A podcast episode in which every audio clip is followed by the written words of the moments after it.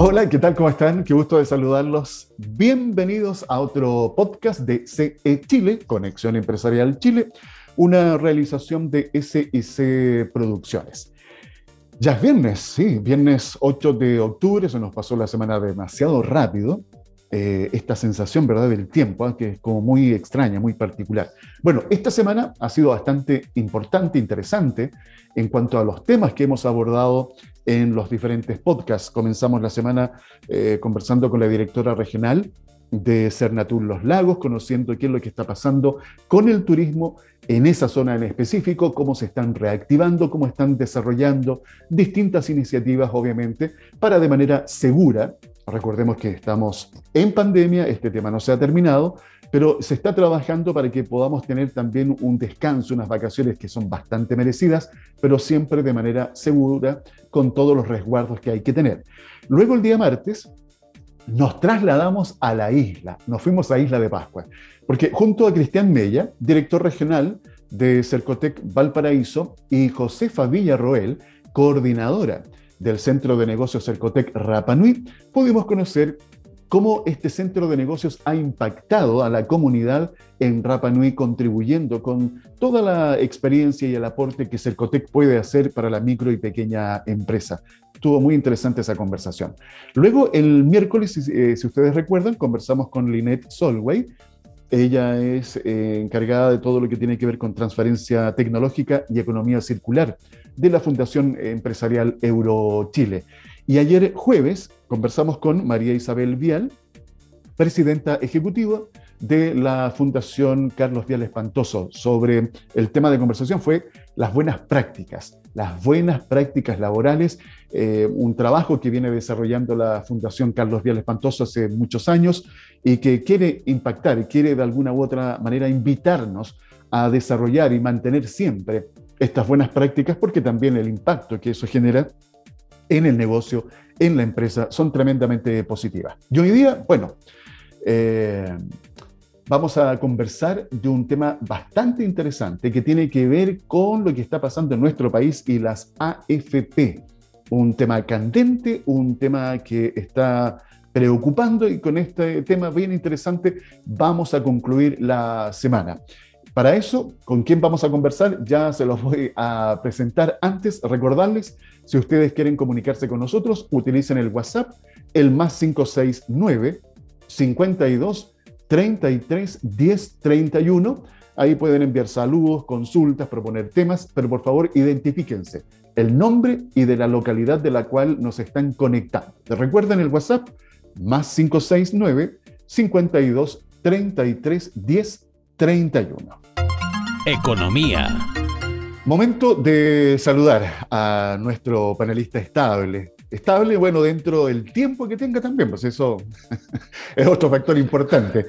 Me refiero a Cristian Echeverría, director del Centro de Estudios de Economía y Negocios de la Universidad del Desarrollo. Cristian, siempre un agrado saludarte, decirte bienvenido a CE Chile. ¿Cómo estás? ¿Cómo estás, Alfredo? Un gusto también para mí estar aquí.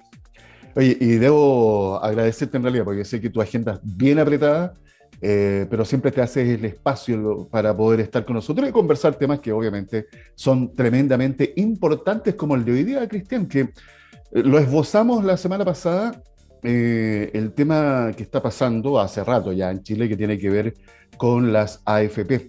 Y fíjate que mm, para introducirnos nomás en el tema, porque hoy día todos, me imagino que tienen una opinión, los especialistas y el ciudadano de pie, como yo, por ejemplo, eh, en torno a un sistema que obviamente está afectando, va a afectar eh, nuestras futuras pensiones. Recordemos que en el año 1980 se inició este nuevo sistema de pensiones en nuestro país que se llama capitalización individual. La meta, la meta de ese, en ese entonces era fomentar el crecimiento de las pensiones a través de la capitalización individual y la privatización de las pensiones y usar los fondos de pensiones para crecer la economía chilena.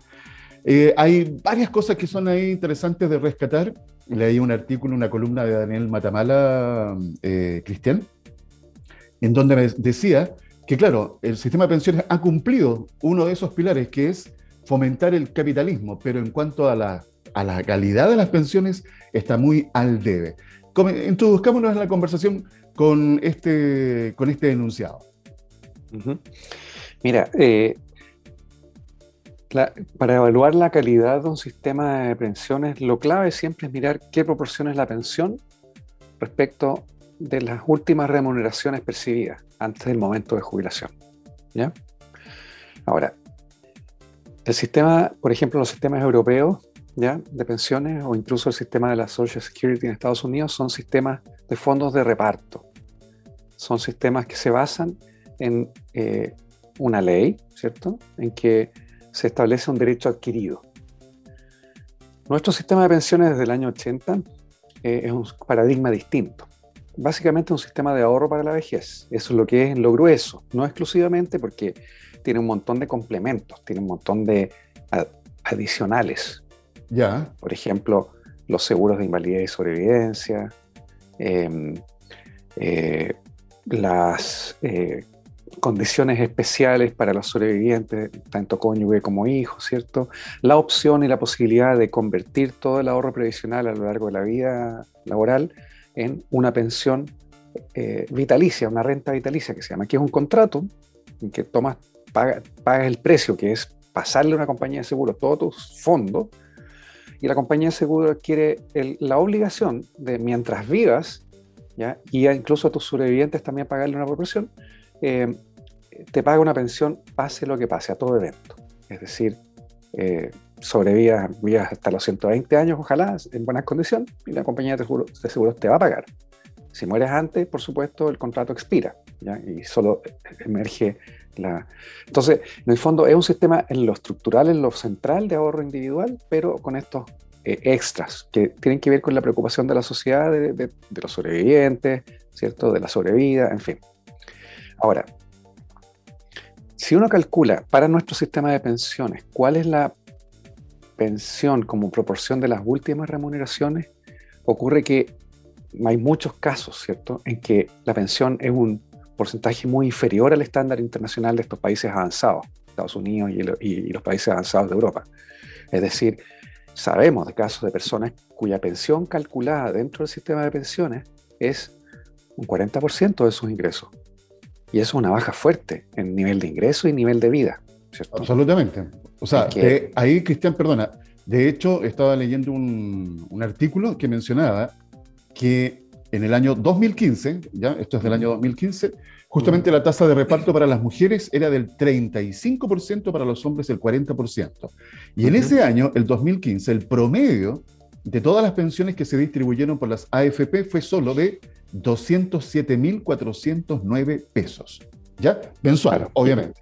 Y en ese momento la remuneración promedio eh, del sistema FP era del orden de los 500 a 550 mil pesos. O sea, entonces uno ve que respecto de las últimas remuneraciones o el promedio de remuneraciones del sistema, un sistema que entrega, ¿cierto? Eh, una pensión que es del orden del 40%, eh, de los ingresos, claro, genera una, imagínate que tus ingresos cayeran permanentemente de aquí hasta que te mueras, eh, es, esa es la vejez, es bien dramático, ¿cierto?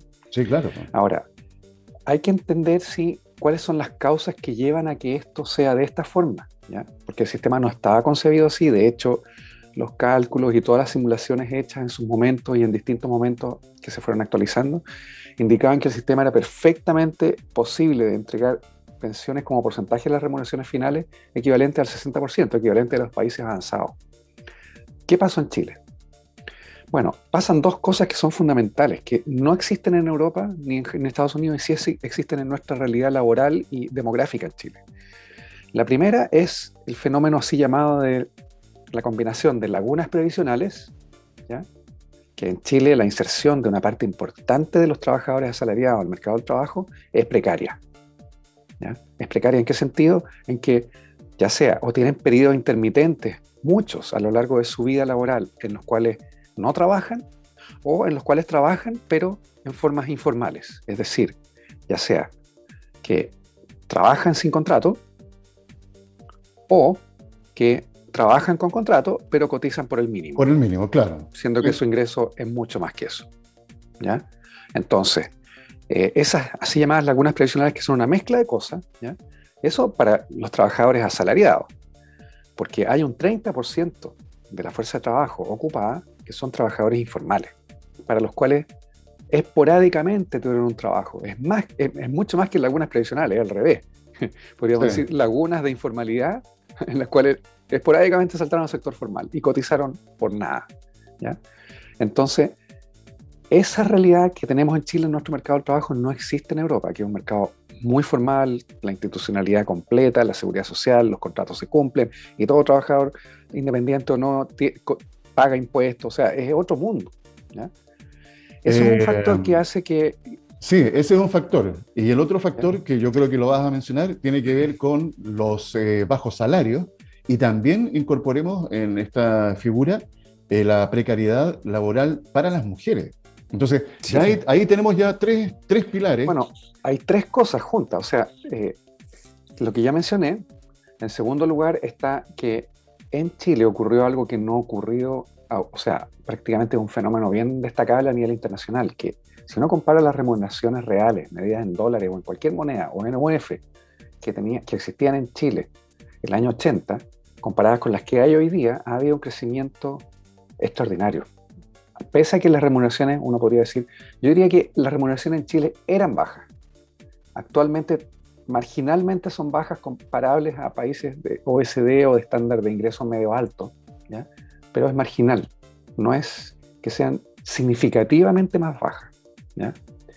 Ahora, hay otras cosas vinculadas al nivel de vida de los chilenos, que tiene que ver que en Chile uno prácticamente se paga por todo.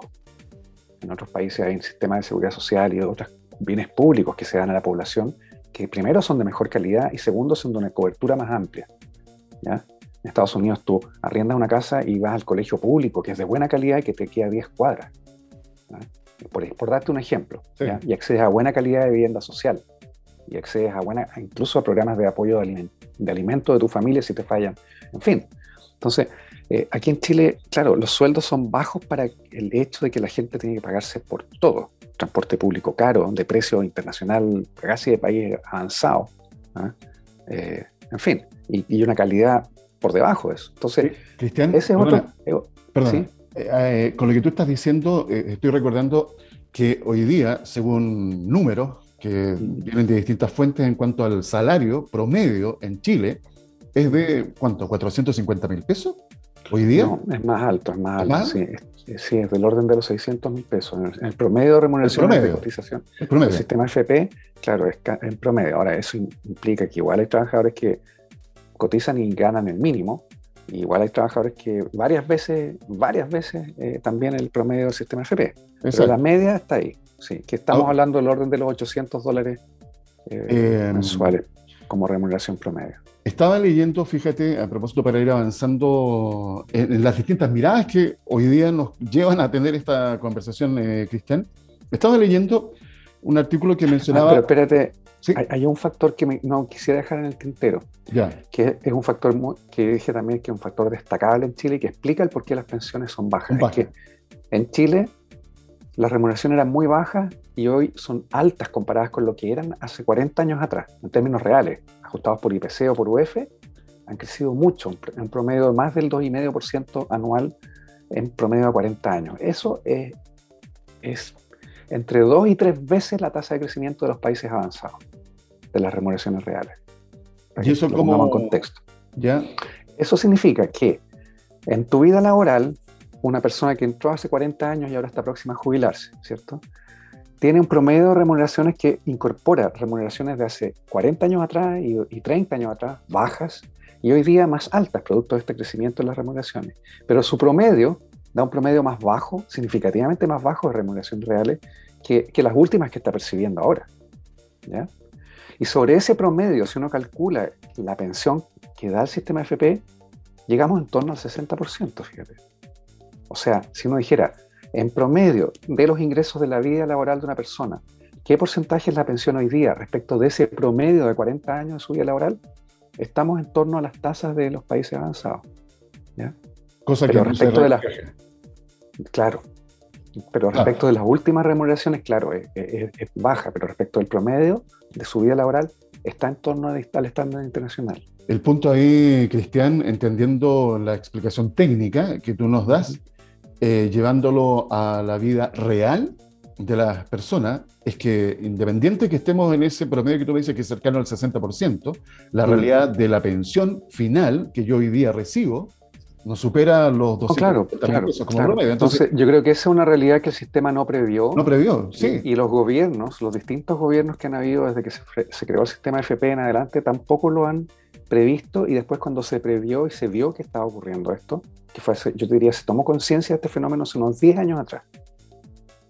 Eh, y la respuesta lógica habría sido para facilitar la legitimidad del sistema y la eh, armonía del sistema con la realidad económica de las personas, entendiendo que esto iba a ser un periodo transitorio, porque parte del desarrollo económico y el crecimiento de los países es que las remuneraciones empiezan a crecer a tasas más bajas, porque ya alcanzan niveles más altos, ¿cierto? Y vemos que en Japón, por ejemplo, en Estados Unidos, las remuneraciones reales crecen al 1%, si es que en promedios de largo plazo, en términos reales. Entonces el Estado a lo mejor, pero eso estaba fuera de los rangos de lo que se manejaba nunca, en términos de discusión política, de sensibilidad social, eh, y, y los análisis técnicos, sin embargo, ya existían en esas alturas de que habría sido aconsejable cerrar esa brecha con un aporte estatal que iba a ser cada vez decreciente a través del tiempo. ¿Por qué? Porque finalmente, una vez que después de varias generaciones de trabajadores, los prom- el promedio iba a ser alto y el cálculo de la pensión respecto de ese promedio y respecto de las últimas pensiones iba a ser alto también. Entonces, esa transición no se previó, yo diría. Y Y podría no- fácilmente abordable. Solucionable. Eh, El, O sea, cara, cara de abordar, pero técnicamente es súper fácil hacer. Eh, y ahí, bueno, nos metemos a un tema eh, que no vamos a profundizar en eso porque no es el, el sentido de esta conversación, pero ya ahí nos vamos al tema político, eh, porque Ujú. tú bien lo has dicho, han pasado distintos gobiernos de ambos sectores y ninguno se ha hecho cargo eh, en, en- en cosas concretas y reales de darle una solución a esto. Eh, se ha tenido que esperar a que surgiera este movimiento de- que al final quedó como no más AFP, que por ahí Ujú. debe haber sido, no recuerdo el año exacto, pero entre el 2016, por ahí, 2017. Por ahí, sí, Ah, sí, de hecho, se creó ahí una, co- una, como una coordinadora sí. que eh, sacó, ¿verdad?, eh, a- alguna información respecto de cuáles podrían ser las consecuencias también de lo que planteaba o lo que plantea este movimiento de no más AFP. En síntesis, hoy día hay tres posibles escenarios. Continuar con el sistema de capitalización individual por las AFP, un sistema mixto o volver al sistema de reparto. El, el ranking que leía eh, sobre los, las 10 economías más destacadas en cuanto a sistemas de pensiones, fíjate que la mayoría tiene un sistema mixto. Eh, estamos hablando, por ejemplo, de Nueva Zelanda, Finlandia, Canadá, eh. Singapur, Suecia, eh, por mencionar a, a algunos. Algunos. Mm. Eh, pero también tenemos literatura de lo que está pasando con los sistemas de reparto en Europa. Alemania, tú me comentabas, creo que fuera de micrófono, que Sí. comenzó, comenzó con este sistema de reparto. Hoy día, financieramente, el gobierno, el Estado está colapsado porque eh, creo que sería interesante repasar rápidamente, Cristian, cómo funciona un sistema de reparto. Mira, los sistemas de reparto son equivalentes a las pirámides de plata, ¿ah? que todos conocemos. No En muy que hay uno ejemplos. Eso es, eso es lo que son en la práctica. Es un fondo de reparto en que los que llegan, los nuevos, las nuevas generaciones, los nuevos trabajadores, mientras están en su etapa laboral, cotizan a un sistema que es como un impuesto. Su cotización es un impuesto. ¿ya? Se lo saca de su salario y pierden propiedad sobre él. Y esa propiedad la adquiere este fondo de reparto que eh, con esos ingresos paga las pensiones de los que están retirados o de los que se van retirando a través del tiempo. Ahora, eso funciona cuando hay una gran base de trabajadores jóvenes y una base pequeña de trabajadores mayores pensionados, que es en las sociedades antiguas, hasta yo diría los años 50 en el resto, del mundo y en Chile también, cuando la pirámide poblacional era realmente una pirámide ancha abajo y angosta arriba, porque los de abajo en el fondo llevaban sobre sus hombros, digamos, el pago de este impuesto para financiar una buena pensión para los que se jubilaban. El problema es que con, producto de la transición generacional que ha ocurrido en todo el planeta, que es una tendencia que no va a hacer más que seguir profundizándose, Correcto. el así llamado envejecimiento de la población, significa que, que cada vez las familias tienen menos hijos y cada vez se casan más tarde. Y si antes las familias tenían 3, 4, 5 hijos, en el mundo que nos espera van a tener uno y no todas las familias, porque es mejor tener un gato Muchas familias prefieren tener un gato o un perro o viajar por el mundo y envejecer juntos y morirse juntos sin hijos. Exactamente. Esa es la realidad. que sí. Esa es la realidad. Para allá vamos. En Chile nuestra tasa de crecimiento de la población está bordeando el 1%. En Japón es menos 0,5%. En Italia, ¿para qué decir? Creo que es menos 0,6 o algo así. O sea, aún peor. Es así que es una sociedad que está envejeciendo rápidamente, Alemania también. Entonces, lo que está ocurriendo es que producto del cambio cultural, más también, yo diría, todo esto de la degradación del planeta, el cambio climático, genera una incertidumbre biológica. El medio es adverso hacia adelante. Y cuando el medio es adverso, toda especie se retrotrae, se, se achica. Eso es un comportamiento subconsciente biológico metido en el hecho que somos mamíferos. Y eso hace que básicamente van a haber cada vez menos trabajadores jóvenes, o sea, la pirámide profesional ya no es una pirámide, sino que hace rato ya que es casi un pilar. Y de hecho en Japón es invertida. E-, eso imagínate, sí, sí. Es invertida. Entonces, imagínate lo que significa. ¿Cuál, ¿Cuál es la tasa a la cual tienes que grabar con impuestos a estos jóvenes trabajadores que están desafortunadamente entrando al mercado del trabajo ¿ah? y que tienen que llevar encima de sus hombros el peso económico, financiero y tributario porque da lo mismo si es con cotización de pensiones o, es la suma de los impuestos a las personas, ¿cierto? Pero tiene que financiarse de alguna manera esto.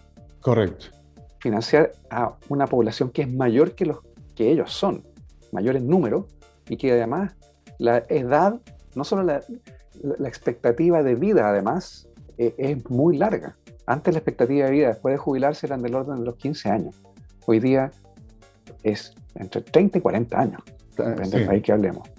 Eh, eh, por favor. Por eso están colapsados los sistemas. Sí, sí, porque aquí... No cuadra. No cuadra, claro. No cuadra. Y mm, tiene que, como ha pasado en muchas economías en, en Europa, el Estado al final se tiene que hacer cargo de ese diferencial y por supuesto los niveles de deuda eh, pública que se van eh, acumulando en el tiempo terminan siendo insostenibles también. Por sí, porque la deuda también hay que pagarla y con impuestos. Entonces es un círculo perverso que finalmente no tiene otra resolución más que, como estos son derechos adquiridos, los derechos adquiridos al final hay que cambiarlos cuando no cuadra. ¿Y cómo? Bajando las pensiones. O sea, yo te anticipo que lo que va a ocurrir, empezar a ocurrir en Europa en los próximos 10 años es que van a empezar a bajar las pensiones porque no, si no, no se pueden financiar. No se pueden, sí. Eh, volviendo a nuestro país, a nuestra realidad, eh, quienes eh, dan soporte a este sistema de reparto, instalando nuevamente en nuestro país, yo no sé si tienes antecedentes de cómo pretenden, porque me imagino que quienes proponen este sistema de reparto tiene que haber un fundamento técnico también para poder proponerlo. ¿Tienes algún antecedente de cómo lograríamos tener ese sistema de reparto que sea viable en esta nuestra realidad, Cristian? Mira, eh, a ver, la única forma de financiar esa brecha, ese déficit, para que el sistema siga, un sistema de reparto siga vivo a través del tiempo dando lo que prometió, es por la vía de aportes fiscales. Y la única forma de financiar los aportes fiscales, hay dos formas solamente. Una que es con impuestos corrientes que aumenten los IVA, los impuestos a los combustibles, los impuestos a las personas, ¿cierto? O reduciendo gastos de otros ítems de, los gastos del sector público, es decir, bajando educación, bajando el gasto en vivienda, bajando el gasto en carreteras, infraestructura, en fin, en defensa también, bueno, todo lo que implica. Y adicionalmente complementar con aumentos de endeudamiento que es simplemente chutear para adelante, porque la deuda también hay que pagarla. ¿Ah? Eso no es una solución, es decir, endeudarse. Entonces, en el fondo, cualquiera de estas tres soluciones o la combinación de ellas es mala, porque estamos tratando de mantener una promesa que es insostenible. Eso es los sistemas de reparto. Eh, ¿Sí? En esa, en esa mirada, eh, hoy día, con el conocimiento que tú tienes, eh, Cristian, y objetivamente, ¿cuál sería la forma de mejorar el sistema que hoy día tenemos para que en el futuro eh, las pensiones puedan mejorar y mejorar de una manera que realmente a uno le permita tener un mínimo de calidad de vida. ¿Se puede perfeccionar el sistema actual? ¿Hay que hacer modificaciones? ¿Un sistema mixto? ¿Cuál es la mirada que tú tienes? Mira, solo en lo que respecta al sistema de pensiones, eh, la evidencia internacional muestra que los países que han sido más exitosos en transitar a través de este cambio eh, demográfico, que es el envejecimiento de la población, son los países que han implementado sistemas mixtos o híbridos, que combinan ahorros individuales, en parte, con eh, aporte estatal. ¿ya? Una combinación. La carga financiera de cerrar esta brecha recae combinadamente. Y los ahorros individuales provienen también en forma híbrida y mixta, es decir, aporte de empleador y de trabajador, que en estricto rigor, económicamente hablando, eh, tienen el mismo efecto, digamos, de subir el costo del trabajo y de disminuir un poco la contratación, disminuir las posibilidades de creación de empleo. Pero eh, de esa forma se distribuyen, por decirlo así, los costos entre todos los involucrados, que son empresarios, trabajadores y Estado, finalmente. Fíjate que... Un sistema en que recaiga solo en uno de ellos, como decir, la cotización entera de cargo del trabajador o entera de, las pensiones de responsabilidad del Estado, es finalmente todos nosotros. Finalmente, al final, la plata no puede salir de ninguna otra parte. Eh, fíjate que mm, en Suecia, el sistema de pensiones permite a sus jubilados una de las pensiones más altas del mundo, una media de 1.700 euros al mes. Eh, se trata de un sistema mixto que combina, por un lado, cuentas nacionales, de modo que parte del salario del empleado y aportaciones de las empresas en las que trabajan se destinan a una cuenta en la que va, se va acumulando el dinero para la futura pensión y a esto se suman los planes de pensiones de empleo, que son complementarios a la pensión pública y a la adhesión a uno de ellos en casi, eh, que es casi obligatorio. Eh, finalmente, los trabajadores pueden aumentar todavía más la cuantía de su pensión con fondos de pensiones o compañías aseguradoras. Ahí tienes una muestra de que funciona el sistema mixto. Obviamente, eh, esto hay que llevarlo a la realidad de nuestro país. Oye, Cristian. Ahora, hay otro aspecto que es muy importante, Alfredo, tener en cuenta que también producto del envejecimiento de la población y de que las personas estamos envejeciendo en una mejor calidad de vejez que la que había en nuestras generaciones de nuestros padres o nuestros abuelos. Es decir, con mayores facultades y capacidades intelectuales y de trabajo útil. Entonces, lo que estamos viendo en los países, en la economía avanzada o los países en los cuales quisiéramos parecernos, es que, bueno, son países con otro cambio, con otra cultura, en la cual la gente, aun cuando cumpla la edad de jubilación, tiene valor para la sociedad, es valorable para las empresas, para el sector público en distintos ámbitos y siguen trabajando a tiempo parcial, con remuneración baja o lo que sea, pero es un complemento que sirve y de paso te alarga la eh, calidad de vida de, una persona inserta en la sociedad, aportando, eh, sintiéndose valorada. Entonces, yo diría que el problema de fondo no es no más FP o más FP o más pensión alta. Yo, yo, siempre miro las cosas de una forma un poco más integral, más global, más amplia. Porque la felicidad, que es lo que estamos hablando finalmente, la satisfacción de las personas, no se puede centrar en cuánta plata recibes de una pensión solamente. O sea, en nuestro país tenemos un cambio cultural que hacer, que es la eh, discriminación contra las personas mayores. No te lo digo porque yo estoy próximo a ser mayor. Para allá. Lo he visto toda mi vida. Toda mi vida me ha conmovido desde el fondo de mi corazón el darme cuenta de la discriminación que la gente se la echa sin piedad cuando cumplen 65 años. Sin piedad. En Estados Unidos es al revés. Y en Europa también. Las personas senior dentro de unas empresas, de las empresas, tienen tal conocimiento de la cultura y de todas esas cosas blandas que los usan como capacitadores en los programas de inducción de las nuevas generaciones. Fíjate, y aquí no, para la calle. Y antes de, lo, de esa, ya lo empiezan a corretear. Así es, tal cual. Y queda cesante a los 60 años, 58 años, olvídate de encontrar un empleo salariado. En Chile todos sabemos que es una cruda realidad. Y eso quizás es hasta más importante que, el, que monto de una pensión. Eh, fíjate que ahí incorporas otro elemento que es muy importante de hacernos cargo como sociedad. Eh, bueno, es parte, hay mucho más para conversar, pero el tiempo también es acotado que hemos tenido la intención, junto a Cristian Echeverría, director del Centro de Estudios en Economía y Negocios de la Universidad del Desarrollo, de dar eh, una mirada distinta para que ustedes también la incorporen y vayan incorporando todos los elementos necesarios para entender bien qué es lo que queremos para nuestras futuras pensiones. Cristian, como siempre, la verdad, un agrado poder conversar y compartir estos minutos contigo aquí en CE Chile. Muchas gracias, Alfredo. Faltó tiempo como siempre, pero quedo feliz para una próxima oportunidad. De acuerdo. Un buen fin de semana, que te vaya muy bien. Muchas gracias. Chao. Conexión Empresarial, el informativo de la pyme. Bueno, eh, sería todo. Hoy quedó harto tema para conversar con Cristian Echeverría. Eh, hay muchos otros aspectos que son muy interesantes de poder destacar y conversar, eh, por lo que significa este tema que es trascendente para cada uno de nosotros. Y pensar que no solamente va, estamos pensando, obviamente, en cómo mejorar las pensiones, sino también que eh, el cambio que se realice al sistema, ya sea mantenerlo con ajustes, cambiarlo a un sistema mixto o al sistema de reparto, cada uno de esos ajustes obviamente tiene implicancias, tiene eh, una resonancia en las distintas áreas del quehacer de un país.